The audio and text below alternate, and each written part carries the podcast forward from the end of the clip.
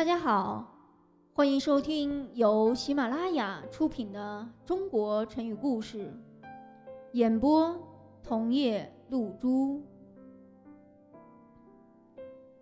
今天我们要讲的成语是“好逸恶劳”。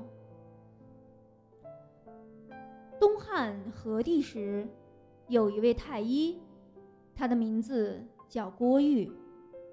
郭玉从小就跟着老师学习把脉和针灸，他医德高尚，治好了很多的病人。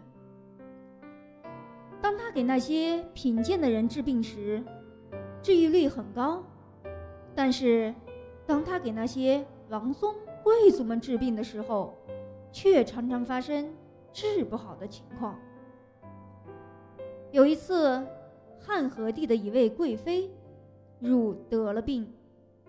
为了让郭玉给诊治，汉和帝就让这位贵妃换上一般人的衣服，并且改换了地方，让郭玉去看病。郭玉并不知道这个病人就是皇上的贵妃，他详细的询问了病情之后。便按部就班的应用针灸的疗法，一针就治好了他的病。汉和帝非常奇怪，就问郭玉：“这是什么原因？”郭玉回答说：“用针灸治病，位置差一点儿也不行。